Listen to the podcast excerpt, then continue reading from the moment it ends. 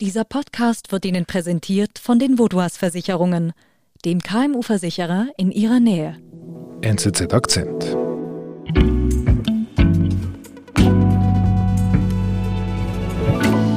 Astrid, schön dich wieder bei uns zu haben. Das finde ich auch. Hallo David. Du weißt ja, bei mir stellt man sich immer vor. Stell dich doch bitte mal vor. Also, mein Name ist Astrid Langer. Ich bin Tech-Korrespondentin für die Neue Zürcher Zeitung im Silicon Valley. Um genau zu sein, sitze ich für die NZZ in San Francisco. Historisch war San Francisco zwar nicht immer Teil des Silicon Valley, aber in den letzten Jahren hat die Stadt sich gemausert zu einer Art Hauptstadt von dem Tech-Ökosystem hier. Mhm.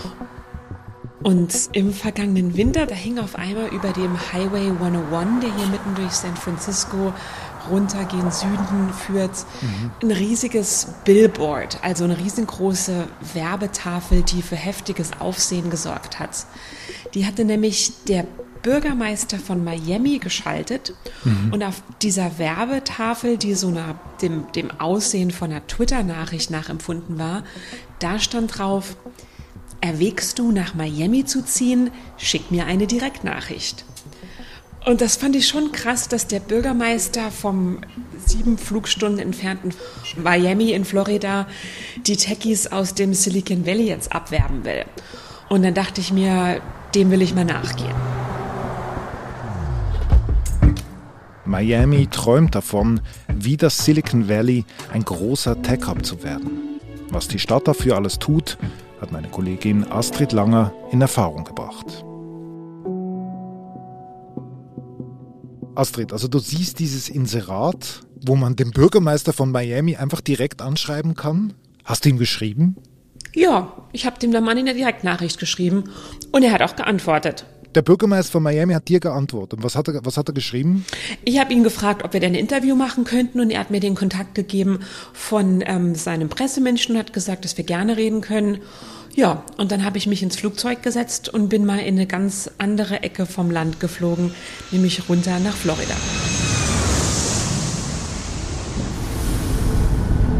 Welcome to Miami, where the local time is 7:23 in the morning. Also du bist wirklich nach Miami geflogen, um den Bürgermeister zu treffen, nachdem du ihn auf der Werbetafel gesehen hast. um mit ihm zu reden und um mir dieses neu aufkommende Ökosystem, dieses Tech-Ökosystem, an dem Miami derzeit bastelt und für das es versucht, Techies aus dem Silicon Valley abzuwerben, um mir das einmal persönlich anzuschauen. Wo bist du als erstes hin? Ich bin nach Miami in die Stadt gefahren und zwar ähm, in ein Distrikt, der heißt Wynwood. Das ist eigentlich so ein Künstlerviertel mitten in Downtown Miami, wo überall Graffitis an der Wand sind und äh, verschiedene Kunstausstellungen äh, immer laufen. Mhm. Aber das ist eben inzwischen auch einer der Tech-Hubs, weil Kunst und Innovationswesen äh, eben sehr gut Hand in Hand gehen. Uh, da habe ich dann auch Francis Suarez, also den hispanischstämmigen Bürgermeister von Miami, habe ich dann auch getroffen. Und wie ist das so? Was ist das für einer? Everything. I mean, der Suarez, das ist so ein ähm, recht junger, dynamischer Typ, also der ist Anfang 40 mit Apple Watch, Oakley Sonnenbrille im Haar, im Poloshirt, natürlich braun gebrannt. Ähm, und der ist ein riesiger Fürsprecher für diese Tech-Community in Miami geworden. Also das ist wirklich der ihr, ihr größter Brandmanager, wenn man, wenn man im Jargon bleiben will. Und der hat eben auch ganz klar gemacht, dass er findet, dass es sehr gute Argumente dafür gibt, warum denn die Techies jetzt nach Miami umsiedeln sollen. Mhm. Was hat er so gesagt? Mm, also attraktiv ist natürlich, dass Florida als Gliedstaat keine Einkommenssteuer hat und auch keine Steuern auf Kapitalgewinne erhebt. I mean, our tax structure is better, our quality of life is better, our crime is lower, um, we have less homeless. Und außerdem findet er eben auch, dass diese geografische Lage Miami sehr attraktiv macht für junge aufstrebende Unternehmer. Trying to be the middle in, in, a, in a trisection between New York, Silicon Valley, South America and Europe and the Middle East. And there's only one city that's geographically positioned in the middle of all that, which is Miami. So we want to capture capital from all those. Kannst du mir sagen, Warum will er denn all diese Menschen aus San Francisco in seine Stadt locken? Also Suarez hat den gleichen Traum, den ganz viele Bürgermeister weltweit haben, nämlich, dass sie das nächste Silicon Valley werden, das tausende neue Arbeitsplätze schafft, viel Wohlstand anziehen wird und das ihrer Stadt einen ganz einzigartigen Ruf gibt. Aber Suarez ist da natürlich nicht der Einzige, der davon träumt. Also in den USA gibt es schon jede Menge Städte. Mhm. Also wenn das Silicon Valley die Champions League ist, dann spielt in der Bundesliga beispielsweise Städte wie Boston, das ein ganz großer Biotech-Hub ist, oder Austin, wo es ganz viele Computerchip-Hersteller gibt. Mhm. Aber Miami ist eben deswegen so interessant, weil das wieder Verein aus der Kreisliga ist, der jetzt durch die Decke schießt. Mhm. Und das, das Ganze spiegelt sich auch in Zahlen wieder. Also in den vergangenen Monaten sind jeden Tag, David, 900 Leute nach Florida umgezogen. Krass. Die Entwicklung da ist wirklich enorm. Und es ist wirklich bemerkenswert, wie sich Miami innerhalb von wenigen Monaten gemausert hat. Und warum ausgerechnet jetzt? Hm, das ist eben ganz spannend, weil da kommt nämlich die Corona-Pandemie ins Spiel. Also man muss sich vergegenwärtigen, dass ja ganz viele Arbeitgeber Work from Home eingeführt haben und es demzufolge egal war, wo die Angestellten eigentlich leben. Mhm. Und Florida hatte eben im Vergleich mit anderen Bundesstaaten in den USA, also beispielsweise auch mit Kalifornien hier oder auch mit New York, enorm laxe Corona-Bedingungen. Gleichzeitig ist das Klima in Florida auch das ganze Jahr über so warm, dass es sich total anbietet, dorthin zu gehen, weil man immer draußen sein kann. Also äh, Florida war auf einmal total attraktiv für ganz viele Leute und gleichzeitig hat sich das damit eben mit den Bemühungen des Bürgermeisters überschnitten und der lokalen Tech-Community explizit Tech-Angestellte nach Südflorida zu bringen. Wir sind gleich zurück. Laptops, Zahlungsterminals, Tablets und andere technische Geräte sind bekanntlich unverzichtbare Werkzeuge im Büroalltag. Versichern Sie sie mit der Inventarversicherung der Vaudoise, ganz einfach gegen Schäden oder Zerstörung, aufgrund von Kurzschluss, Überspannung, falscher Bedienung, Fahrlässigkeit, böswilliger Handlungen und Sabotage sowie einfachem Diebstahl.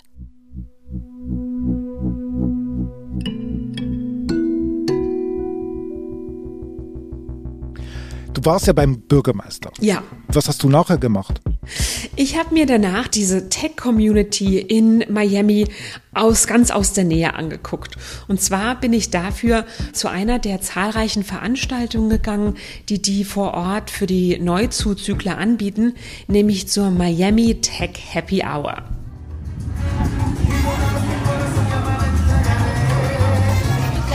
Tindett. das war auch wirklich eine lustige Veranstaltung. Also man muss sich das vorstellen, dass es selbst abends um sieben noch total heiß draußen ist, Salsa-Musik gespielt wird, Pina Colada wird serviert. Da kommen ungefähr 200 Leute in so einem Club draußen zusammen, Netzwerken, ähm, tauschen sich über ihre neuesten Ideen aus und die ganze Stimmung ist total offen für Neuzuzügler. Also irgendjemand hatte mal gesagt, Miami ist wie ein Big Warm Hug und ähm, das würde ich wahrscheinlich auch unterschreiben nach, nach der Zeit dort. Und wenn ich an diese Atmosphäre denke, die du da jetzt da aufgenommen hast, die wir da jetzt hören, ist wirklich eine gute Stimmung. Genau, also die Leute vor Ort sind total ähm, offen gegenüber äh, Neulingen. Ich habe mich da auch mit einigen unterhalten, zum Beispiel mit einer jungen Unternehmerin, die heißt Mitali Saxena. Das ist eine junge Frau, Ende 30, die ein Fashion-Startup hat. Also mit Hilfe von künstlicher Intelligenz berät die Frauen beim Einkaufen. Und die hat mir erzählt, dass sie ursprünglich im Silicon Valley angefangen hatte, aber dort in diesen Boys Club der Techies nicht reingekommen ist. Dann ist sie nach New York. Das war aber einfach wahnsinnig teuer. Und daraufhin ist sie nach Miami gekommen. Das ist günstiger, es gibt mehr Platz und auch ihr selbst gefällt der Lebensstil total gut. Ähnliches hat mir auch ein, ein, junger Mann erzählt, der heißt Alex Merutka, der hat eine digitale Werbefirma Alex hat erzählt, dass er noch an keinem Ort, an dem er war, also er kommt ursprünglich aus dem Silicon Valley, mit derart offenen Armen empfangen wurde. Also der lokale Polizeichef hat ihm seine Handynummer in die Hand gedrückt, falls er mal irgendwas braucht. Die Universitäten vor Ort in Miami haben ihm direkt Präsentkörbe geschickt, als jemand, der womöglich mal Arbeitsplätze oder Praktikumsplätze schaffen wird. Und er hat gesagt, Miami hat es ihm wirklich einfach gemacht, seinen Arbeitsplatz jetzt permanent zu dorthin zu verlegen. Klingt wirklich verlockend. Ja, absolut. Also die Stadt macht da wirklich vieles richtig, indem sie es Neuzuzüglern eben einfach macht, bei ihnen anzukommen und vor Ort Fuß zu fassen. Also Astrid, wenn ich dir jetzt dazu zuhöre, jetzt mal ganz ehrlich, also ist es so, also wird Miami zu diesem großen, neuen, heißen Ding, dem US Tech Hub? Hm. Also da muss man auf jeden Fall die Relation wahren. Miami ist derzeit die Stadt, über die am meisten gesprochen wird hier in der Textszene.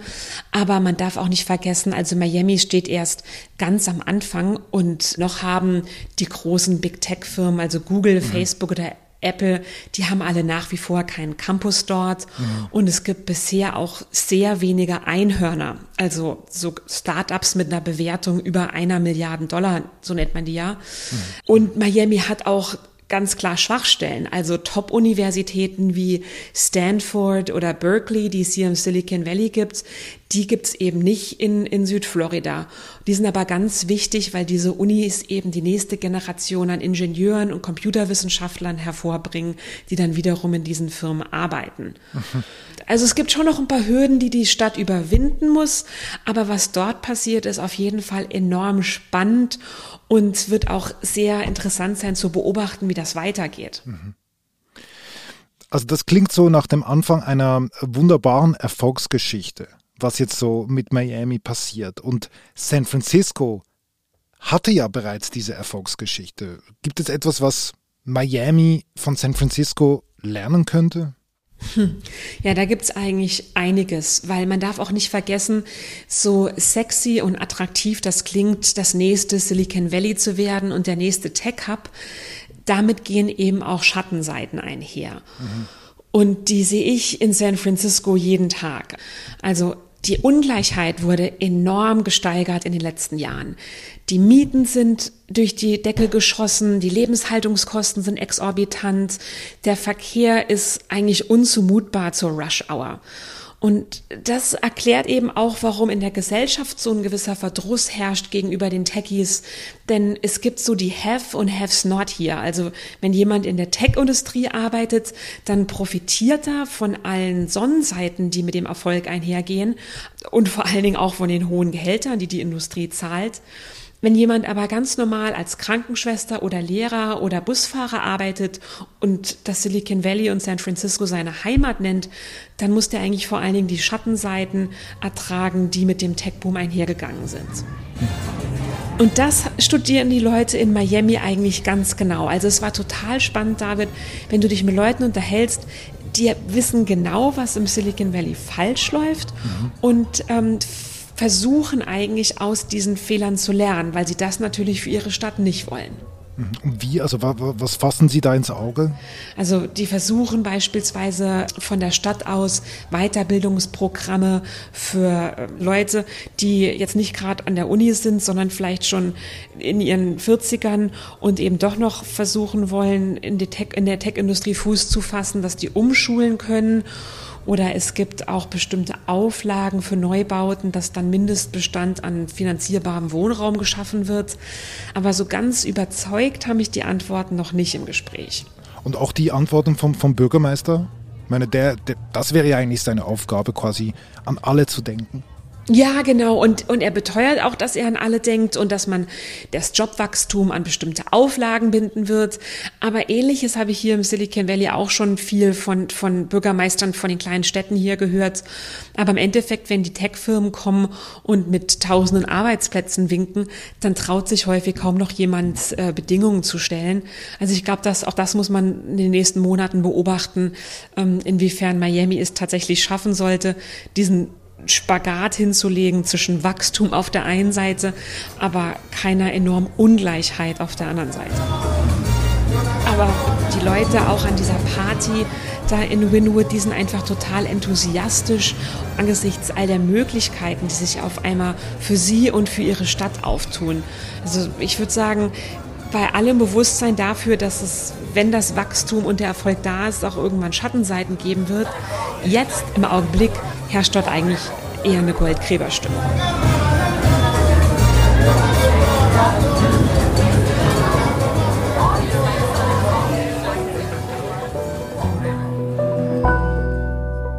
Liebe Astrid, vielen Dank, dass du für uns dorthin gereist bist. Ich hoffe, du bist äh, gut angekommen wieder in San Francisco. Danke, das bin ich. Und der Plan ist jetzt mal da zu bleiben, denke ich. ja, also ich habe jetzt äh, nicht meine Koffer gepackt und bin auch nicht auf dem Sprung nach Miami zu ziehen. Das wäre zwar verlockend, aber nach wie vor ist Silicon Valley noch das Zentrum des Tech-Universums und da werde ich auch erstmal noch für unsere Leser und unsere Hörer ähm, vor Ort bleiben. Wir freuen uns. Ciao, mach's gut. Tschüss, David. Das war unser Akzent. Ich bin David Vogel. Bis bald.